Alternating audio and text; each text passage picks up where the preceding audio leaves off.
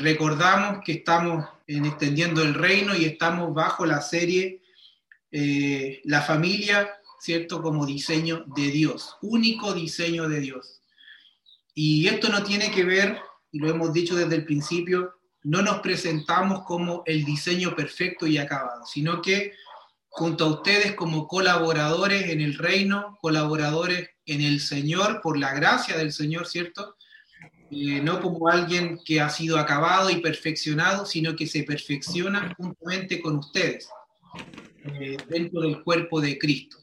Así que damos gracias al Señor por este tiempo. Y retomando un poco lo que veníamos hablando de la semana pasada, dijimos que cuando el hombre fue creado tenía la imagen y la semejanza de Dios, pero no tenía la realidad. ¿Cuándo iba a suceder que el hombre pudiera tener la realidad? Si Adán, ¿cierto? Eh, desde el principio hubiera comido del árbol de la vida, ahí se hubiese juntado imagen, semejanza y realidad. Como esto no ocurrió, el hombre en la tierra perdió la posibilidad de, de hacer real la semejanza de Cristo en este caso. Esto tiene que ver como una fotografía, ¿cierto? Una fotografía tiene la imagen de alguien, tiene el rostro de alguien, pero no tiene la realidad, ¿cierto?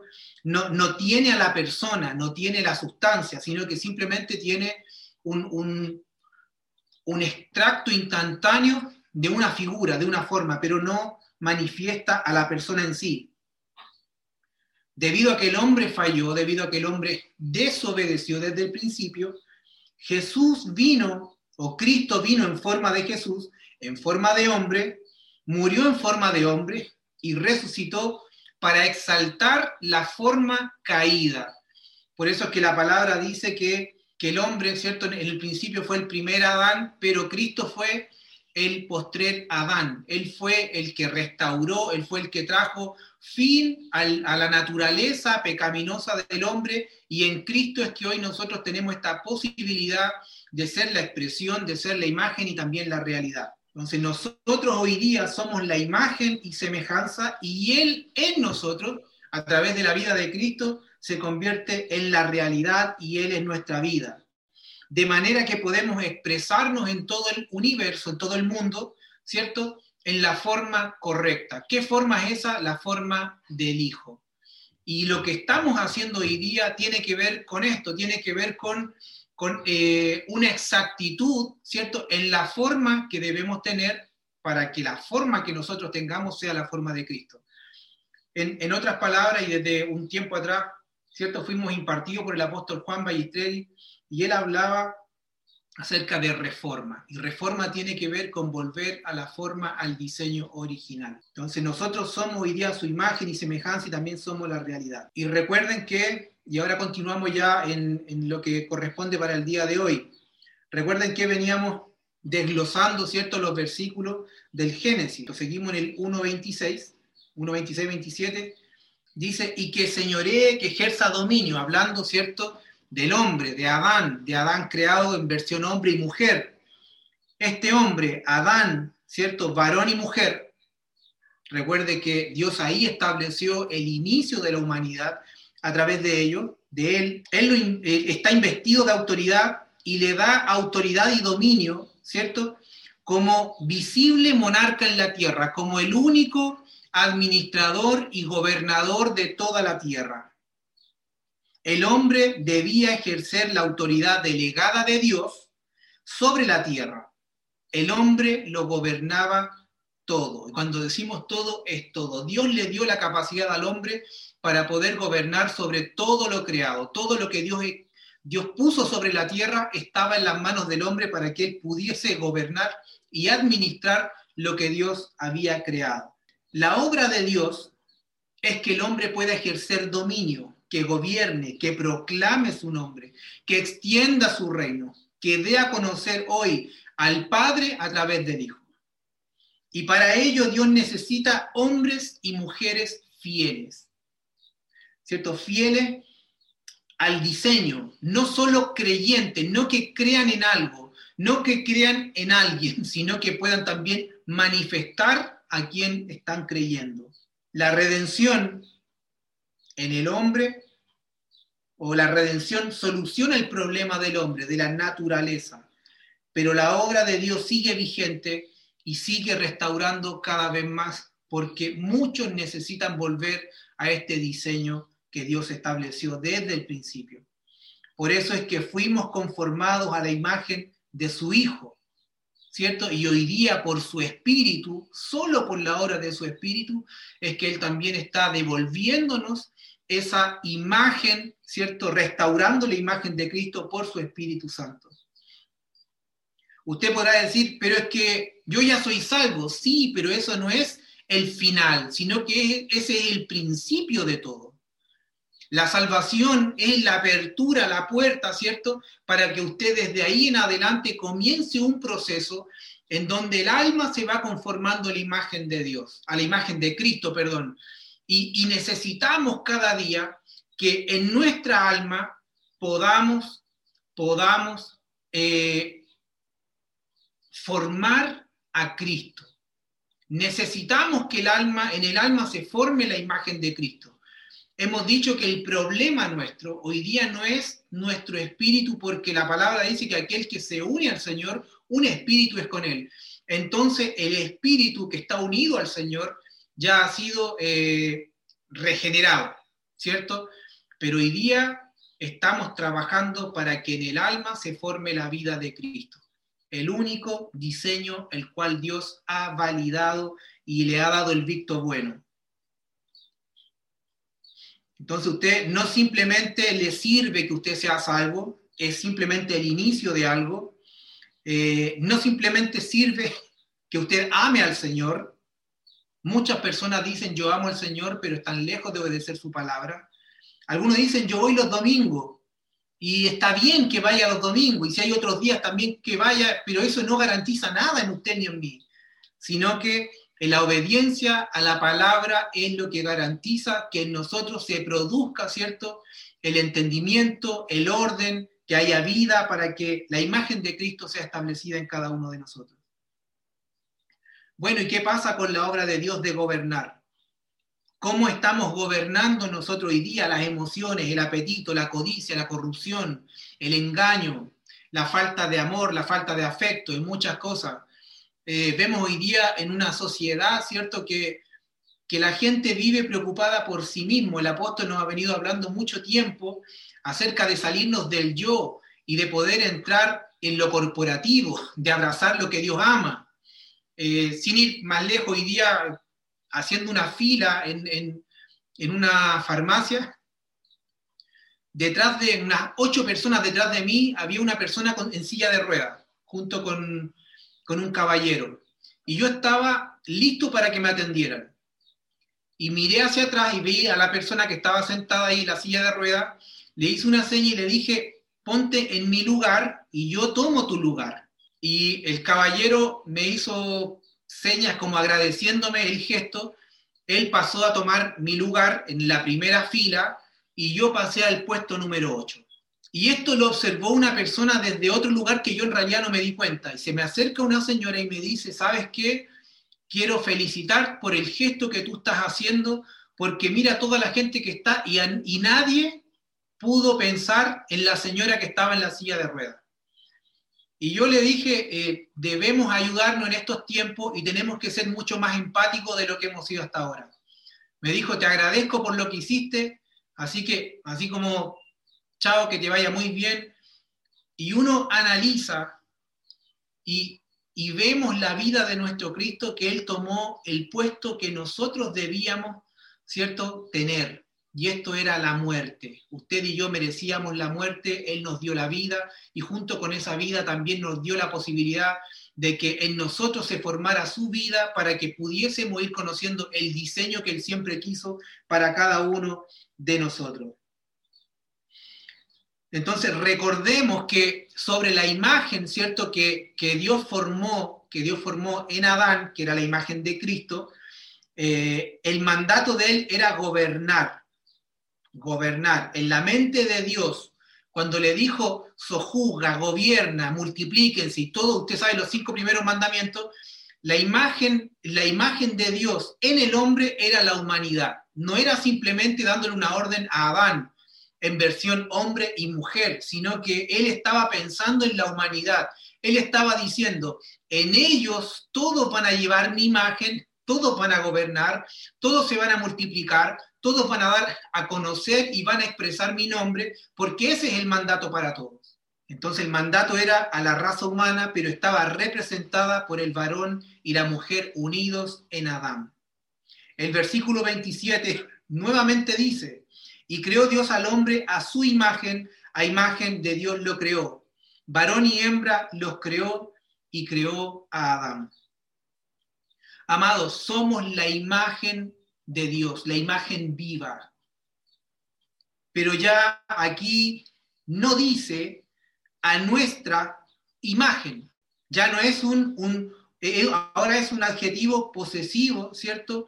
Eh, plural, sino que habla a su imagen.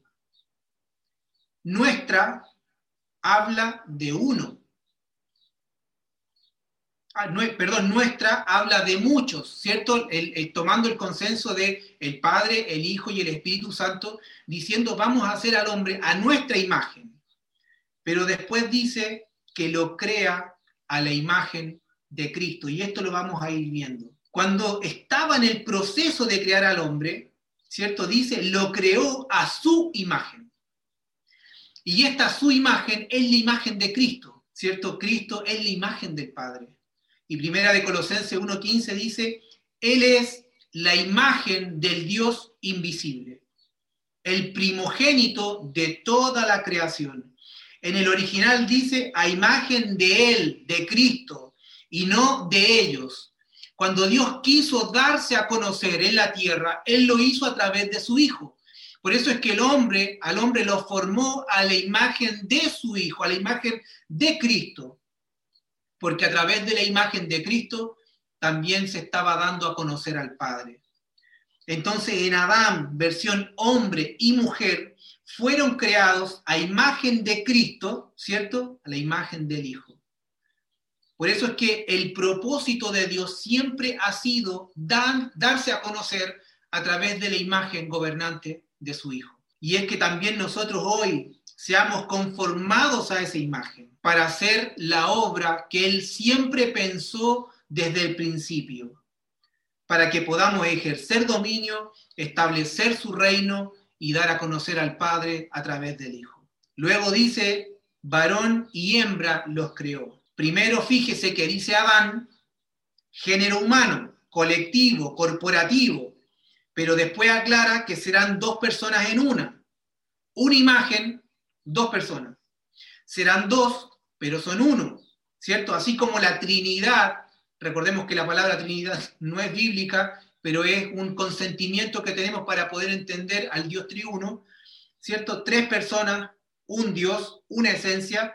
Acá dice, serán dos seres distintos, serán dos personas, será varón, será hembra, pero son uno. Ellos, ellos son una imagen, juntos son la imagen para cumplir el propósito de Dios. Y aquí vemos que la palabra utilizada para varón es sacar, y esto significa macho, masculino, de hombre o de animales, como siendo de sexo más digno de notarse. Varón, hijo, hombre, macho cabrío, hay una traducción, masculino. Y hembra quiere decir nequeba. Varón y hembra lo vamos a, estudiar y lo vamos a ver la próxima semana. Eh, hembra es nequeba, con acento en la última A, y eso significa hembra y, apunta a la forma sexual femenina, hembra, mujer. Ya hace la distinción de varón y hembra. El versículo 28 dice, los bendijo, y esto habla del bien de Dios hablado sobre el hombre. El primer regalo, el primer don es la bendición, es la capacidad de reproducir, de reproducirse. Recuerde que es varón y hembra en ellos está la capacidad de reproducirse, porque son dos distintos sexualmente, pero con la capacidad de ser uno para poder multiplicarse, para poder dar fruto. Entonces, ellos ¿cierto? Recuerde que todavía no, no, no ha sido formada la mujer. Ellos, Adán, hasta este punto, ¿cierto? Tienen en su interior la capacidad de poder multiplicarse y ellos deben señorear, deben sojuzgar la tierra. Y aquí vamos viendo lo que el Señor quiere a través de, de permitirnos ver el plan eterno de Dios. De primero crear un ambiente, de preparar todo el ambiente, de depositar al hombre allí, depositar a Cristo en forma de árbol para que el hombre también pudiese comer de él. Y ya con la capacidad del hombre de poder multiplicarse, ¿cierto? En versión hombre y versión mujer, poder llenar la tierra, poder sojuzgar, poder gobernar, ¿cierto? En el reposo del Señor. Usted sabe, este, este plan, ¿cierto? Se vio truncado por la, por la desobediencia del hombre, que no fue algo que a Dios le tomó por sorpresa. Dios ya tenía todo preparado, ¿cierto? Desde la eternidad, ya tenía todo planificado, por lo tanto, Él dejó que esto pudiese seguir avanzando para que Él durante la historia pudiese ir desarrollando su plan perfecto en cada etapa, en cada tiempo, perfectamente cumplido en la tierra. El versículo 29 dice, eh, Dios dice que básicamente que la dieta del hombre será vegetariana, y esto ya lo hemos hablado en algunas veces cuando hemos hablado de la gestión del cuerpo. Eh, dice, les doy planta que da semilla, árbol que hay fruto y que da semilla, dice, os serán para comer. ¿Por qué no carne? Bueno, en el principio no existía la muerte. Por lo tanto, el hombre no sabía de matar animales porque la muerte no se había manifestado aún. Por lo tanto, el hombre debía comer lo que Dios le había preparado en cuanto a árboles, frutos, semillas, ¿cierto? Y todo lo que los árboles y las plantas podían reproducir como fruto. Entonces no había muerte, no, existía la muerte en el principio, por eso es que no eran carnívoros. Por eso es que como padres amados debemos también eh, poner cuidado en lo que comemos, lo que come nuestro hijo, lo que se está alimentando. La palabra dice, no solo de pan vivirá el hombre, sino también de toda palabra que sale de la boca de Dios. Cristo se presenta en el principio en forma de comida y hasta el día de hoy seguimos comiendo. Pero también para nutrir el cuerpo necesitamos alimentos sólidos y también debemos cuidar nuestro cuerpo eh, al momento de que estamos comiendo ciertos tipos de alimentos. Y todo esto finaliza diciendo en Génesis 1.31, y vio Dios que todo lo que había hecho, todo, he aquí que era bueno en gran manera. Y fue la tarde y la mañana el día sexto. Y esto, el versículo 31, habla de la obra maestra de nuestro Dios. Y es como que él dice, he aquí que todo lo que yo he hecho es muy bueno. Y el autor, ¿cierto?, del Génesis es como que observara al Señor evaluando todo lo que había hecho y él ve como, como que Dios tiene un rostro de satisfacción.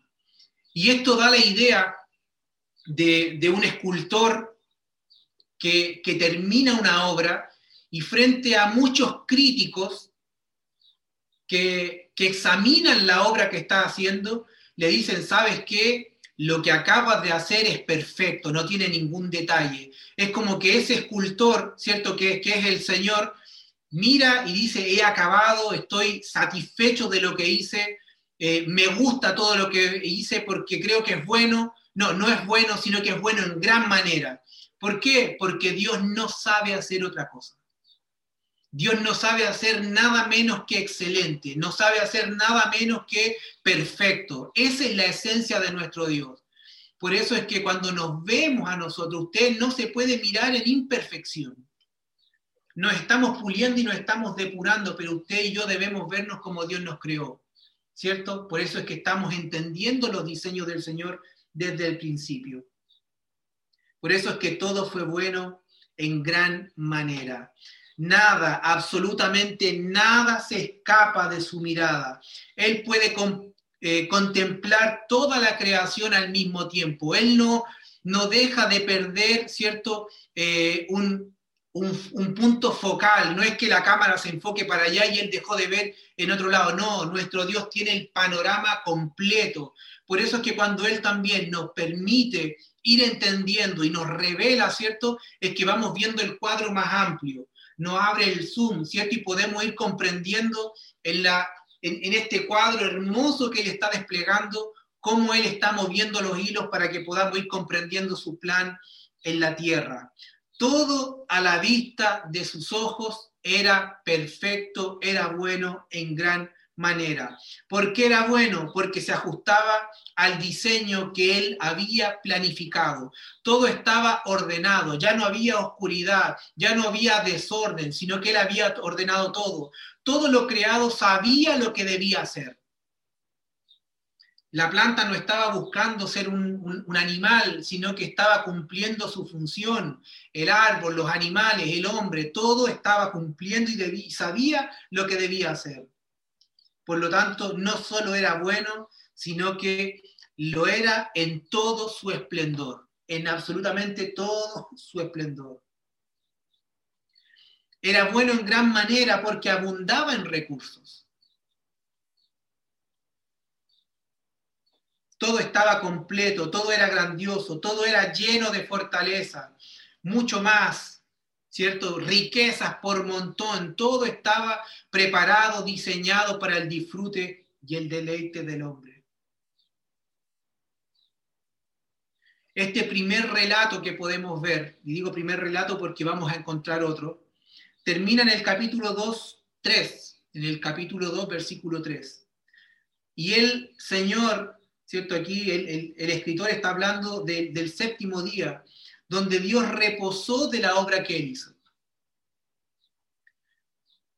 Y aquí vamos a, comenzar a hablar de algo que también que nos va a ayudar mucho para estos tiempos.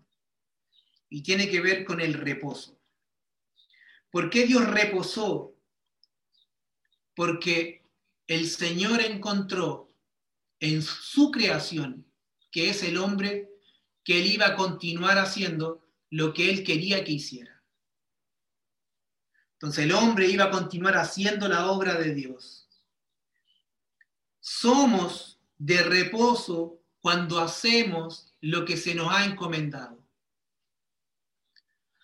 Recuerdo que muchas veces cuando el, papá, nuestro padre, nos enviaba a hacer algunas cosas, él siempre debía estar supervisando ciertas cosas. Cuando usted le está enseñando a un hijo a hacer algo, lo que sea, actividades manuales, usted no está tranquilo porque usted está mirando, una, que el hijo pueda aprender, dos, que en el proceso el hijo, el hijo no sufra ningún accidente, ¿cierto? Por lo tanto, no, no, no estamos tranquilos, sino que estamos supervisando, estamos mirando constantemente. Bueno, aquí la palabra dice que Dios reposó. Dios encontró en el hombre, ¿cierto? El reposo que él, eh, en que él podía desligarse porque el hombre iba a continuar la obra, ¿cierto? Para el cual Dios le había formado. Y somos de reposo, lo dije recién, cuando hacemos lo que se nos encomendó. El descanso viene después del trabajo. El trabajo debe ser terminado de manera completa y satisfactoria y además en tiempo según lo planificado. De otro modo, no hay descanso. No hay descanso para la mente ni hay descanso para el corazón. Pero todo desde el principio Dios lo había planificado de tal forma que a él, no es que él necesitara descansar, Dios nunca se cansó de nada. Y esto lo aclaramos para que no se malinterprete. Dios no estaba cansado por crear, no estaba cansado de nada, sino que lo que da a entender es que Él delegó en el hombre y eso le permitió también eh, definir ¿cierto? este tipo de reposo que Él se permitía hacer. Entonces Dios descansa cuando crea al hombre y lo pone como autoridad, como administrador en la tierra absoluto de todo lo creado. El hombre seguiría con su parte, tomar dominio, ejercer dominio, hasta cumplir el propósito eterno en él. Y aquí encontramos, podemos extraer de acá que Dios eh, descansó en el hombre. Génesis 1.3 dice, fueron pues acabados los cielos y la tierra y todo el ejército de ellos.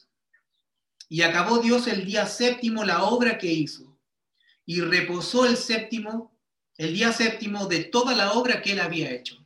Y bendijo Dios al séptimo día y lo santificó, porque en él reposó de toda la obra que había hecho en la creación. Y aquí vemos que lo que habla, ¿cierto? Es en resumen lo que Dios había hecho. De todo lo que Dios hizo y él reposó de toda la obra que él produjo. Y anote si quiere allí satisfacción que produce descanso. La razón del reposo de Dios se derivó de que Él estaba satisfecho de la obra que Él había hecho, pues ya estaba formado la semejanza de su Hijo en el hombre.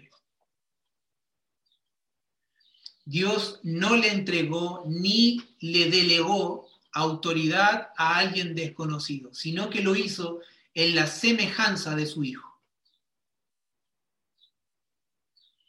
La gloria de Dios había sido manifestada no solo a través de la creación, sino a través de la corona de toda la creación, que era el hombre. El hombre formado tenía su imagen, tenía autoridad y podía ser ejercida sobre toda la tierra. Entonces, basado en estos hechos, es que Dios descansó. Insisto, Dios no estaba cansado. Por favor, no, no vaya a pensar que Dios se cansa.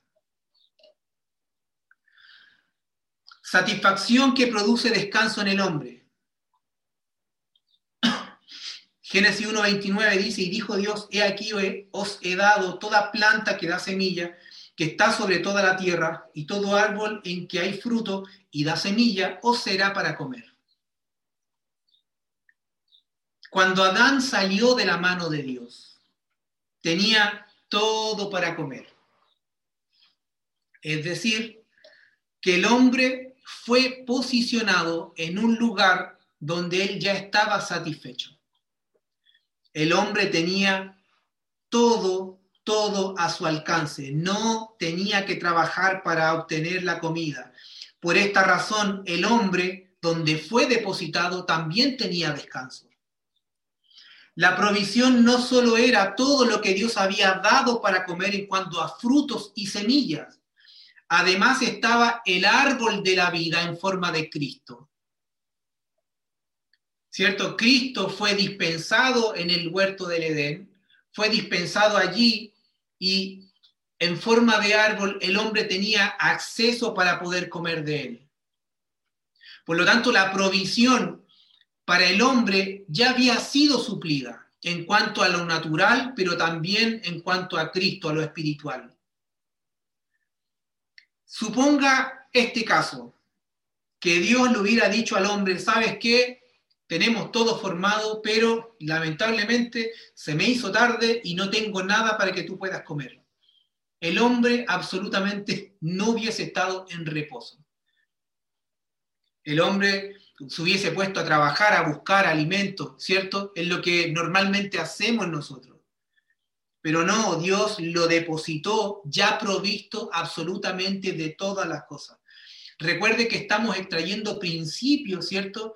Para, para que podamos ir entendiendo los diseños de Dios y por qué hoy estamos como estamos en cuanto a lo individual, en cuanto al matrimonio y en cuanto a la familia.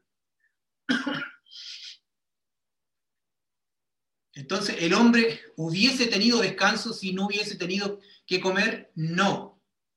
Pero Dios no lo hizo así.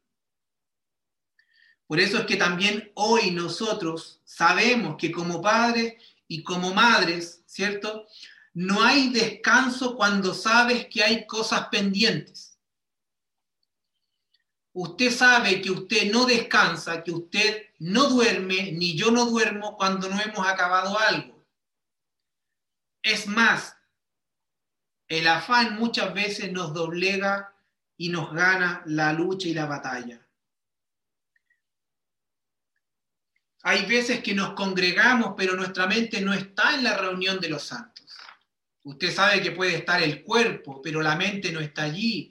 La mente sigue trabajando en lo que dejamos pendiente, en que falta pagar una cuenta, que falta hacer esto, que me desenchufé o no la plancha, se apagó o no el hervidor, apagué o no la cocina. La mente continúa trabajando aunque su cuerpo esté presente físicamente en otro lugar.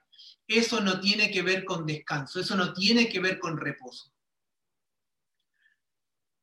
Cuando la mente sigue trabajando de esta forma, eso produce un desgaste físico y un desgaste, mental. Por lo tanto, no encontramos, no encontramos reposo allí.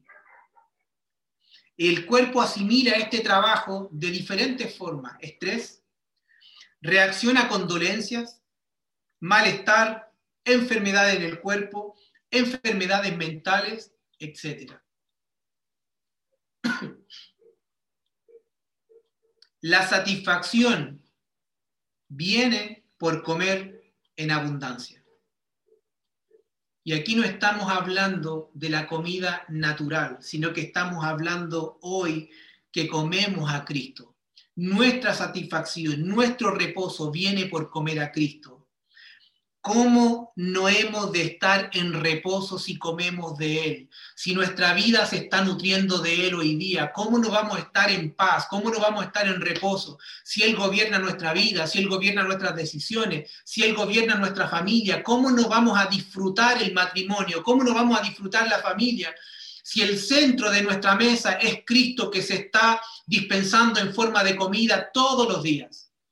¿Cómo no va a haber paz? Y esto no significa que no tengamos dificultades, no significa que usted no tenga problema, alguna dolencia, significa que a pesar de la falta de algo, a pesar de la falta de salud, de la falta de recursos, amado, podemos estar tranquilos porque es Cristo quien gobierna todo nuestro ser. El apóstol Pablo lo hablaba y, nosotros podemos ver y hemos visto, ¿cierto? En los relatos, ya sea que él estuviese en la prisión o no, él no dependía de las circunstancias porque él sabía quién era su alimento y quién era su protección. Y en él él tenía descanso. Cuando un bebé nace, busca intuitivamente los pechos de la madre. Y uno de los nombres de Dios es el Chadai, que significa yo soy tu pecho materno. Primera de Pedro 2, del 2 al 3 dice, desead como niños recién nacidos la leche espiritual no adulterada, para que por ella crezcáis para salvación, si es que habéis gustado la benignidad del Señor. El hombre no se unió al trabajo de Dios, sino que se unió a su reposo. El, Dios le dijo, al hombre, ven, únete a mi descanso, no tengo ningún trabajo para ti, pero tengo mucha comida, riquezas y placer para que tú puedas disfrutar en medio de este huerto.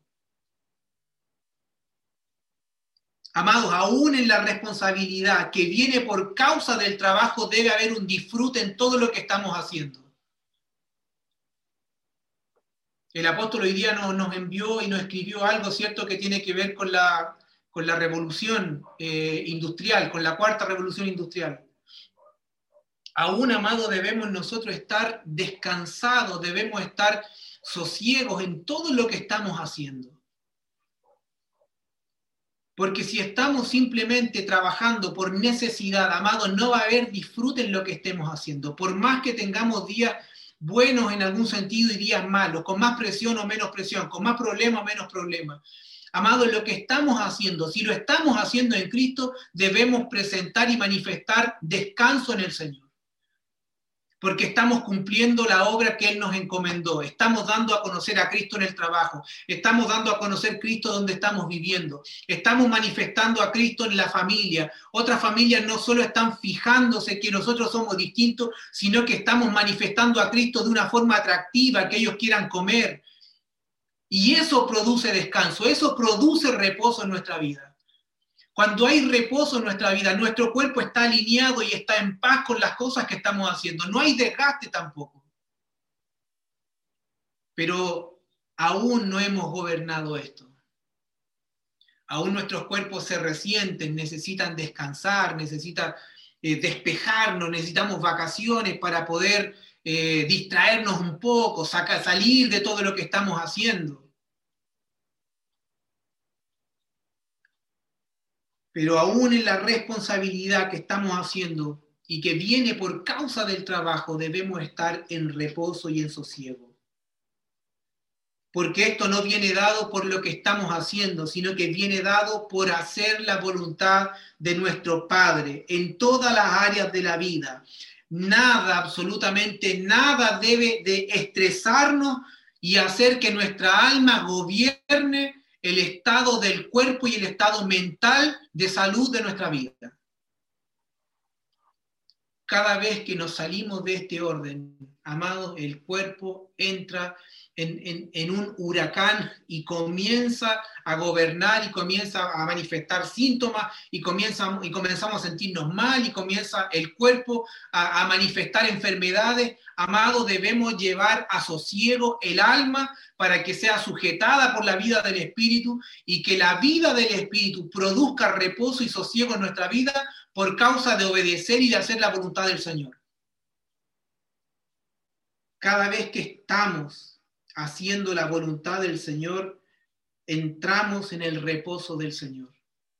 ¿Sabes por qué? Porque allí en el reposo está la provisión. En el reposo tú no tienes que salir a buscar nada. Es Dios quien te está proveyendo para que tú puedas cumplir su propósito y su voluntad. Esto no tiene que ver con tu deseo de dar a conocer algo, no tiene que ver con tu deseo de querer manifestar algo, tiene que ver con el deseo de Dios eterno de expresarse a través de ti y a través de mí. Y la única forma de expresar a Cristo es que la imagen gobernante de Cristo a través de su Espíritu en nosotros sea manifestada. No hay otra forma.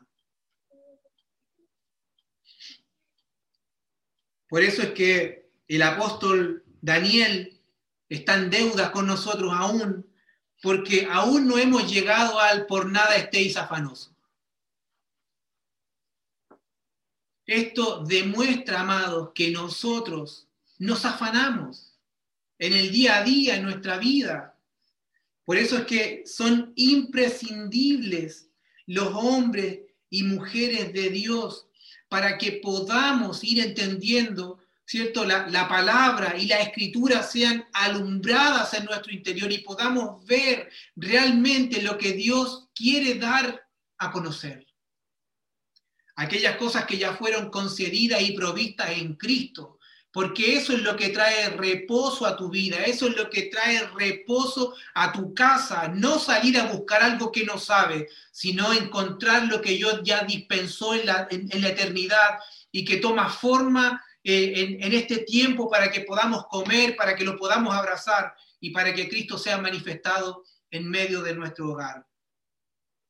Por eso damos gracias a Dios, porque el destino del hombre no es el trabajo, el destino del hombre es el descanso, porque aún en Cristo el trabajo ya fue reconciliado.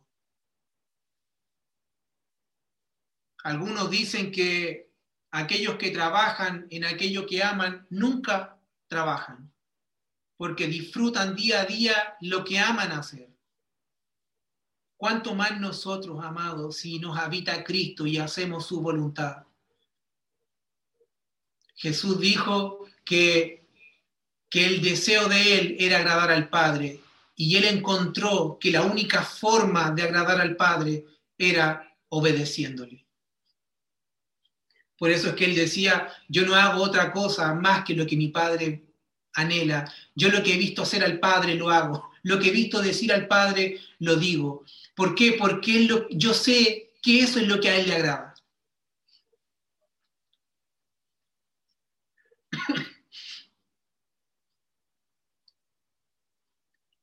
Mateo 11, 28 al 30 dice,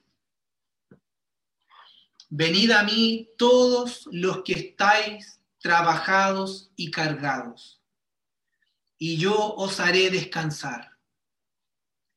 Llevad mi yugo sobre vosotros y aprended de mí, que soy manso y humilde de corazón, y hallaréis descanso para vuestras almas, porque mi yugo es fácil y ligera mi carga. Dijimos que el hombre el destino del hombre, cuando Dios lo deposita en el huerto, no tiene que ver con el trabajo, aunque Dios después le delega responsabilidades, sino que tiene que ver con el descanso. El deseo de Dios nunca fue que el hombre trabajara porque él estaba provisto de todo. Aunque Dios le, asignara responsabilidades, pero esas responsabilidades no iban a provocar que el hombre saliera del descanso Usted sabe qué provocó que el hombre comenzara a trabajar en la tierra de una forma que, era dificultosa, que el sol le jugara en contra, que la tierra le jugara en contra, que todo le jugara en contra. Y fue por causa de la desobediencia. Por eso las palabras de Jesús es que vengan a Él todos los que están trabajados, todos los que están cargados, porque en Él hallarán descanso. Amado, no te permitas llevar un yugo que Cristo ya llevó por ti. Hoy tenemos por Cristo la oportunidad de renunciar a todo yugo que hemos estado cargando, todo antidiseño. Tú no, tú no tratas de ser mejor para poder impresionar a alguien. Nosotros tenemos la naturaleza, que en esa naturaleza ya el Padre eh, que es Cristo, ¿cierto? En nosotros, el Padre ya es, ya está agradado. Tú no tienes que buscar nada externo a Cristo para agradar al Padre. Solo debemos manifestar al que portamos, que es Cristo. Por lo tanto, no permita llevar un yugo que Cristo ya llevó. No permita llevar una carga que Cristo ya llevó por ti. Y te hablo a aquellos que hoy están llevando y que no han podido cumplir las expectativas de un hombre, la expectativa de la esposa, la expectativa del esposo. No es el yugo que debe llevar, simplemente debemos manifestar al Cristo que portamos, porque en Él el Padre ya encontró a alguien que agradó su corazón. Simplemente debemos ser obedientes en este tiempo de poder llevar la forma correcta en donde Dios ya se agradó, que es Cristo en nosotros. Por eso es que la oportunidad en Cristo de renunciar a todo yugo de maldad, todo yugo de pecado y de entrar en el descanso de nuestro Señor. ¿Qué es lo que Él quiere en este tiempo? El hombre natural, el hombre sin Cristo, el hombre sin Dios, no tiene bajo ninguna circunstancia la manera de llegar al diseño correcto de Dios. El hombre natural no puede, bajo ningún medio, bajo ninguna circunstancia, no tiene la capacidad, no tiene la genética, no tiene el ADN, no tiene absolutamente nada para poder agradar a Dios, absolutamente nada. Es por eso que necesitamos que Cristo, ¿cierto?, interrumpa nuestra vida natural y ordinaria para que sea una vida extraordinaria en Él. Amado, no podemos permitir estar un segundo más, un segundo más viviendo en una naturaleza para la cual no fuimos creados. La naturaleza que hoy día portamos, que tiene que ver con una naturaleza caída por causa del pecado, no fue no fue hecha para agradar a Dios, sino que desde el principio, varón y hembra, a la imagen y semejanza de Dios, ¿cierto? Fue la naturaleza que Dios quería que se reproduciera en la tierra.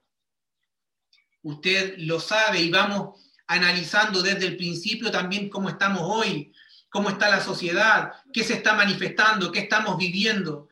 Esta semana Esteban me envió una información en donde decía que una pareja de niños, él tenía 15 años, ella tenía 12 años, habían sido padres Ella a los 12 años había sido mamá y había tenido un, parto prematuro a los 7 meses. Amados, cuando vemos la sociedad, cómo se está manifestando, lo que está ocurriendo, podemos decir cómo hemos llegado a este estado. Y la respuesta automática viene, y esto es por causa del pecado. Dios lo quiso así, claro que no, pero Dios tampoco eh, manipuló al hombre, ¿cierto? Para que el hombre hiciera lo que él quiere, sino que él siempre quiso que el hombre, bajo su deseo, hiciera la voluntad del Señor. Por eso es que hoy día vemos lo que estamos viendo en la sociedad, vemos los diseños del matrimonio, de cómo se está formando, ¿cierto? Y cuál es la variedad de, de uniones que se están realizando hoy en día. Y no podemos pensar, no podemos pensar que esto es parte del diseño de Dios. Amado, aunque Dios permita muchas cosas, su deseo en su corazón no es este. Por eso es que también como casa nosotros estamos trabajando en esto. Por eso es que las directrices también eh, de la casa abran, abran sus casas, expóngase, pero no exponga sus miserias, expongamos la vida de Cristo si de esto se trata. De que Cristo, al Cristo que se está formando en nuestro interior, sea manifestado, sea mostrado como un fruto agradable, apetecible, que otros quieran comer de la abundancia que Dios nos da, no tan solo en cuanto a lo material, sino también en la abundancia de nuestro corazón, que podamos abrir, que podamos repartir, que podamos hacer el bien, que podamos mostrar a Cristo en todas las áreas de nuestra vida, siendo generosos en amar, en amar lo que Dios ama, en restaurar lo que Dios a través de Cristo ya restauró, pero que hoy necesita un, alguien que, que sea portador, ¿cierto?, de esa palabra, de esa imagen, para que todo vuelva al gobierno de Dios. Por eso es que te, te, repito, no te permitas hoy llevar un yugo que no te corresponde, porque eso no trae descanso y no trae reposo sobre tu vida. Cada vez que nosotros como sacerdotes nos levantamos en la mañana y no hay una palabra de, de, queja sobre nuestra vida y otra vez voy a trabajar y otra vez lo mismo y otra vez tengo que, que hacer esto y otra vez tengo que ausentarme de mi casa, amado, no puede, no podemos levantarnos a gobernar de esa forma sino que bajo toda circunstancia que hayan palabras de agradecimiento al Señor, porque cada vez que nos levantamos es la posibilidad de poder expresar a Cristo en todo lo que hacemos. Por eso es que hoy quiero orar por ti, siento siento por el espíritu de hoy de orar y ministrar por esto, porque sé que hay personas que están llevando un yugo que no han podido soltar, que no han podido dar la altura y nunca la podrán dar porque están luchando con su propia fuerza. Y el Señor te dice, deja tu yugo porque ya Cristo lo llevó. No te permitas llevar una carga que ya fue suplida en Cristo, que ya fue quitada en Cristo. No es cumplir la expectativa de tu esposa, no es cumplir la expectativa de tu padre, de tu hijo, de la suegra, aunque eso sea imposible. No, no tiene que ver con eso. Tiene que ver con que cumplamos la expectativa de Dios a través de su Hijo. Cristo es la expectativa de Dios, Cristo es la semejanza del Padre. Por eso necesitamos hoy día manifestar esa imagen y no otra. No somos de doble estándar, lo que estamos viviendo, lo que estamos oyendo, es la palabra que se nos está revelando y es lo que también queremos impartir, es lo que también queremos dar a conocer.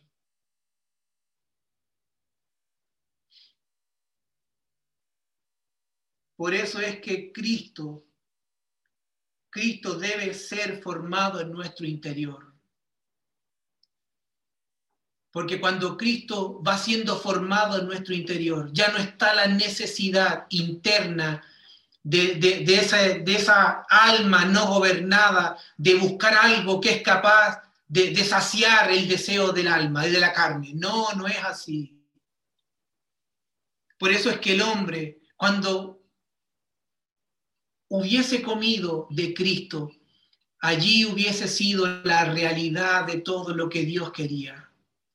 Y es la realidad que nosotros estamos viviendo hoy día. Seguimos siendo, y, la imagen, ¿cierto?, de Dios en la tierra a través de Cristo, pero también Él es hoy día en nuestra realidad. Por eso es que necesitamos con urgencia tomar y volver a los diseños de Dios, para que en ese diseño encontremos el reposo y el descanso. Amado, no estamos olvidando que debemos de llegar, ¿cierto?, a, la institución del matrimonio, de la familia, del hombre y de la mujer, pero cada uno de estos puntos son tan necesarios poder eh, ir entendiéndolo para que todo lo que vamos a hablar eh, pueda estar asentado sobre una base sólida en cuanto al diseño de Dios. Como sacerdote no tienes que salir a buscar nada, solo tienes que presentar a Cristo en forma de comida en tu casa y todo será suplido. Porque el hombre fue depositado en el descanso, en el reposo del Señor, donde todo había sido provisto, todo, absolutamente todo estaba provisto. Por eso es que hoy queremos orar también por ustedes y aquí cambié la, manera de, verlo y quiero verlos a todos. Porque necesitamos que, que esta palabra del Señor cobre vida en cada uno de nosotros. Cuando estamos comiendo a Cristo y su voluntad es parte de nuestra vida, amado, el hombre no tiene nada que buscar exteriormente. Todo, todo se le es provisto por Cristo, porque el más interesado en que usted y yo podamos producir y manifestar a Cristo en la tierra es el Padre. Y si el Padre está interesado en que usted y yo seamos, ciertos, sus siervos en la tierra como hijos manifestantes, el Padre provee a los hijos. Y esto es parte del diseño que vamos a tocar. Un padre provee a sus hijos. Un padre no deja a los hijos en la miseria, un padre no deja a los hijos en, en, la falta de algo. Nuestro Dios, nuestro Padre, depositó al hombre con provisión y abundancia en el huerto. Por eso es que debemos ir entendiendo estos diseños y por eso es que tengo esta urgencia en el Espíritu de poder orar y de poder ministrar esta palabra para que cada uno de nosotros salgamos de nuestro interior, salgamos de aquellas cosas que queremos alcanzar, salgamos de aquellas metas personales que aún están, eh, eh, están ocupando nuestros recursos, porque el Padre ya dio la provisión en Cristo.